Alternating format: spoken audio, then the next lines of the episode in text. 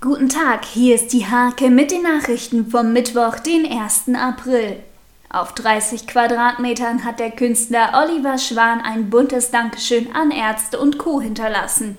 Im Comic-Stil hat er die Helden des Alltags an einer Scheunenwand in Lesering verbildlicht.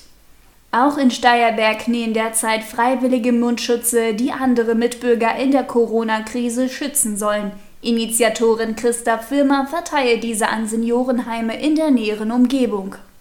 Viele Veranstaltungen im Landkreis Nienburg stehen wegen Corona auf der Kippe. Auch die Planungen fürs Altstadtfest liegen auf Eis, zumindest nach den aktuellen Vorgaben.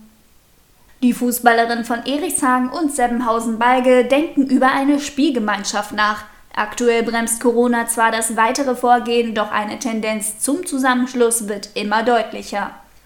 Noch vor der Corona-Krise traf sich der EFV Landesbären zur Jahreshauptversammlung. Nun gibt es Neuigkeiten hinsichtlich des geplanten Osterturniers. Es muss wegen der Pandemie ausfallen.